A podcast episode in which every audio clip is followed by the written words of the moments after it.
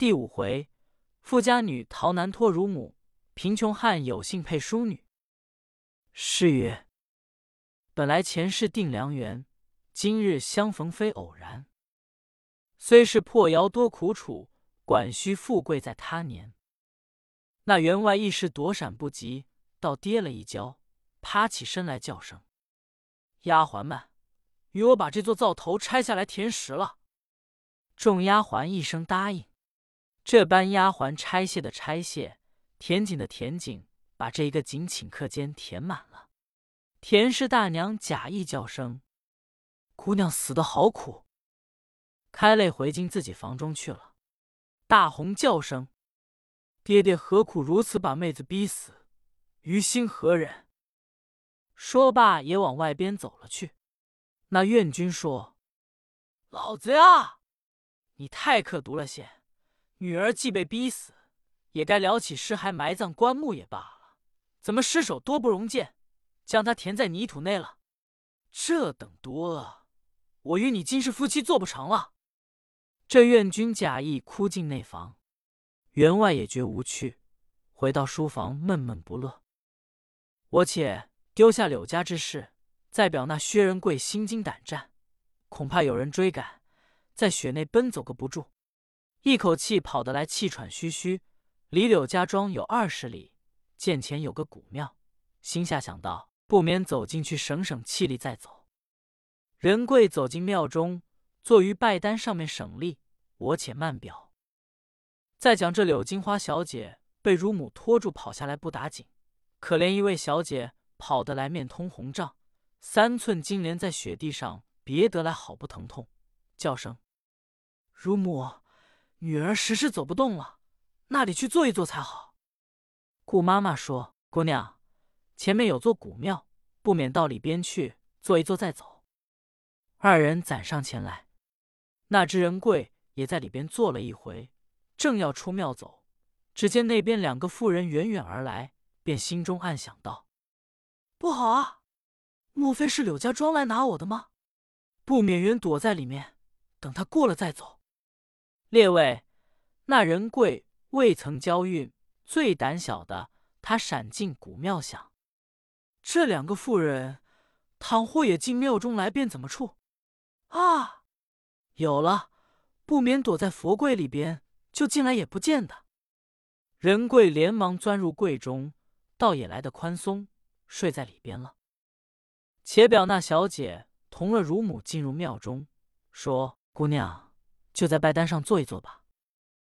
小姐将身坐下，顾妈妈抬眼团团一看，并无闲人，开言说道：“姑娘，你是一片慈心，到这靴里寒冷，赐他红衣，再不到你爹爹性子不好，见了红衣，怪不得他发怒，无私有弊了。我虽领你出门，逃过眼前之害，但如今那里去好？又无亲戚，又无眷属。”看来倒要死一块了。小姐叫声：“乳母，纵然女儿不好，害你路途辛苦，我死不足惜，只可惜一个薛礼。他也算命薄，无家无室，冷寒不知受了多少，思量活命，到此看木料。我与他一件红衣，分明害了他了。我们逃了性命，这薛礼必然被爹爹打死了。”乳母道。这也不知其细。二人正在此讲，惊动佛柜里面一个薛仁贵，听见这番说话，才明白了。啊，原来如此！这件红衣却是小姐到我身上寒冷送我的，我哪里知道其情，只道是天赐红衣，被员外看见，倒害这位小姐离别家乡，受此辛苦，街坊上出乖露丑。哎，薛礼啊！你说这小姐这样大恩不思去报，反害她逃生受苦，幸喜她来到庙中吸足，不免带我出去谢谢她，就死也甘心的了。想罢一番，即使将身钻出佛柜，来到小姐面前，双膝跪下，叫声：“恩小姐所赐红衣，小子实是不知，只道天赐于我，故而将来穿在身上，谁想被员外见了。”反害小姐受此屈打，又逃命出门。小子躲避在此，一听其言，心中万分不忍，因此出来谢一谢小姐大恩，凭小姐处置小子便了。忽地里跪在地下说此这番言语，倒吓得小姐魂不附体，满面通红，躲又躲不及。乳母倒也乖巧，连忙一把扶起，说：“罪过罪过，一般年纪，何必如此？请问小官人相住何方？年庚多少？”仁贵说：“妈妈，小子像在薛家庄，有名的薛英员外就是家父，不幸身故，家业凋零。”田园屋宇尽皆耗散，目下住在破窑里面，穷苦不堪，故此在员外府上做些小工谋食，不想有此异变，我之罪也。故妈妈叫声薛礼，我看你虽在窑中，胸中志略才高绝不落薄。我家小姐才年二十，闺阁千金，见你身上寒冷，赐你红衣，反害了自家吃苦。如今虽然逃脱性命。只因少有亲眷，无处栖身。你若感小姐恩德，领我们到窑内泉，且住下。等你发达之时，再报今日之恩，也就是你良心了。薛礼叫声：“妈妈，我受小姐大恩，无以图报。如若薛礼家中有高堂大屋，丰衣足食，和萧妈妈说的，正当供养小姐。况且住在破窑，并无内外。”又无食物等件，叫花一般，只有纱罐一个，床帐俱无，稻草而睡。小姐乃千金贵体，那里住得服？不但受些苦楚，更兼晚来无处栖身。小姐青年贵体，怎生安睡？外人见了，又是一番猜疑。不但报小姐恩德，反是得罪小姐了，使小子于心何忍？岂非罪更深矣？乳母说：“薛礼，你言语虽然不差，但如今无处栖身，怎么处？”心中一想，轻轻对姑娘说道：“若不住破窑，那里去好？”金花道：“乳母啊，叫我也无主意，只得要薛礼同道遥，速寻安身之处，再做道理。”乳母说：“去便去了，但薛札这番言语是是真的，不分内外眼对眼，就是姑娘你也难以安睡。”我看薛礼这人虽然穷苦，后来定有好处。姑娘，既是到其间，为乳母做个主张，把你终身许了他罢。那柳小姐听见此言，心中一想：我前日赠她衣服，就有这个心肠。今闻乳母之言，正合其意，便满心欢喜，低倒头不开口。乳母觉着了他心意，说道：“薛大官，你道破窑中。”不分内外，夜来不好睡。我如今把小姐终身许你，如何？薛礼听言大惊，说：“妈妈休讲此话！多梦小姐赐我红衣，从没有半点邪心。老员外尚然如此，妈妈若说小姐今日终身许我，叫薛礼良心何在？日后有口难分真假，此事断然使不得的。”乳母道：“薛礼官人。”你言之差矣，姻缘乃五百年前之事，岂可今日强配的？小姐虽无邪心，却也并无意见。但天神作法，有红衣为记，说什么有口难分真假。仁贵说：“妈妈，虽然如此，但小子时衰落难，这等穷苦，常常怨命。况小姐生于富家闺阁。”好过来的，那里住的福破摇起来，岂非害了小姐受苦一生一世？我薛礼一发罪之甚也。况小姐天生花容月貌，怕没有大富大贵、才子对亲，怎生配我落难之人起来？此事断然使不得。乳母见他再三推辞，便大怒道：“你这没良心的！我家小姐如此大恩，赠你红衣，反害自身。”幸亏母兄心好，故放逃生。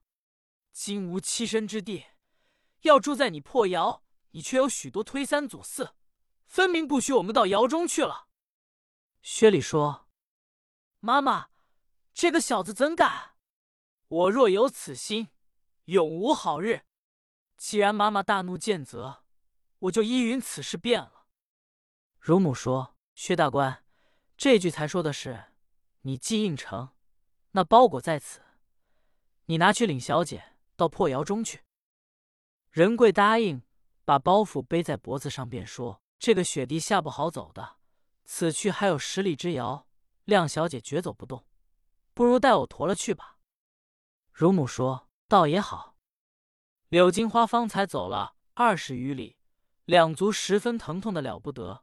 如今薛礼驮他走，心内好不欢喜，继许终身也顾不得羞丑了。薛仁贵乃是一员大将。驮着小姐，犹如灯草一般轻的，驮了竟往雪跑了去。乳母落在后面，走不上前起来。人贵重又走转，一把挽了乳母的手而走。不上一回功夫，到了丁山脚下，走进破窑，放下小姐。乳母便说道：“你看这样一个形象，小姐在此如何住的？”金花叫声：“乳母，看他这样穷苦。”量来如今饭米俱没有的，可将此包裹打开，拿一块零碎银子与他到街坊去买些鱼肉、柴米等类，且烧起来吃了再出。乳母就把一块银子付与仁贵，说：“行灶要买一只回来的。”仁贵说：“晓得。”接了银子，满心欢喜，暗想：如今饿不死的了。按下薛仁贵忙忙碌碌外边买东西，今在讲王茂生，他少了薛仁贵吃饭，略觉宽松几日。这一日，那王茂生卖小菜回来，偶从丁山脚下破窑前经过，偶抬头往那边一看，只见两个妇人在里边，心下一想：这窑内乃是薛兄所居之地，为何有这两个堂客在内？正立定在窑前踌躇不决，忽见薛仁贵。买了许多小菜鱼肉归来，王茂生说：“兄弟，你在柳家庄几时回来的？为甚不到我家里来？先在这里忙碌碌。请问里面二位是何人？”薛礼说：“哥哥，你且歇了担子，请到里面，我有细话对你讲。”茂生连忙歇了担子，走进破窑。仁贵放了米肉食物，叫声。小姐，这位是我结义哥哥，叫王茂生，乃是我的大恩人，过来见了礼。茂生目不识丁，只得做了两个揖。仁贵把刺红衣对茂生如此长短细细说了一遍。茂生不觉大喜，说：“既如此，讲起来是我弟父了。兄弟，你的运已交，福星转注，今日是上好吉日。”不免今晚成亲好。仁贵说：“哥哥，这个使不得。矿破窑内一无所有，怎好成亲？”茂生说：“一些也不难。抬条椅凳、被褥家伙等物，待我拿来。喜平是你嫂嫂，长礼就是我，可使得吗？”乳母道：“倒也使得，有银二两。”凡拿去置办东西。王茂生接了银子出窑，说：“兄弟，我先去打发嫂嫂先来。”仁贵说：“既如此，甚妙。”他在窑内忙忙碌碌准备。单讲王茂生挑担一路快活，来到家内，对毛氏妻子细细说了一回。大娘心中得意，说：“既有此事，我先往窑中去。”你快往街坊买了些要紧东西，急用食物，作速回来。茂生道：“这个我晓得的。”夫妻二人离了自家门首，毛氏进到破窑中，仁贵拜见了嫂嫂，小姐乳母二人也相见了礼。毛氏大娘她是做卖婆的，喜平倒也在行的，就与姑娘开面，料理诸事已毕，却好王茂生来了。买了一副被褥铺盖，一套男衣，一个马桶，与他打好床铺，又回到家中搬了些条桌、椅凳、饭盏、柱子等类，说：“兄弟，为兄无物贺敬，白银一两，你拿去设几位中一夜饭吃了花烛。”薛礼说：“又要哥哥费心。接了银子，正去买办。茂生好不忙碌，挑水淘米，乳母烧起鱼肉来。差不多天色昏暗，仁贵换了衣服，毛氏扶过小姐，茂生服侍仁贵，参天拜地，夫妻交拜已毕，由人家陶养心腹一般做了亲。茂生安排一张桌子，摆四味夜饭，说：“兄弟坐下来，为兄奉敬一大杯。”薛礼说。不消哥哥费心，余弟自会饮的。茂生敬了一杯，叫声：“娘子，我与你回去吧。”兄弟，你自慢饮几杯，为兄的明日来望你。仁贵说：“哥哥又来客气了，且在此等余弟吃完花烛，还要陪哥哥嫂嫂饮杯喜酒去。”茂生道：“兄弟。”这倒不消费心了。茂生夫妻出了窑门，竟是回家，我且不表。再说仁贵饮完花烛，乳母也吃了夜饭。如今大家睡觉，顾妈妈这地下打一稻草柴铺，分这条褥子来当被盖了。仁贵落好处，又不动饿。这一夜夫妻说不尽许多恩爱，一宵晚景不必细表。次日清晨。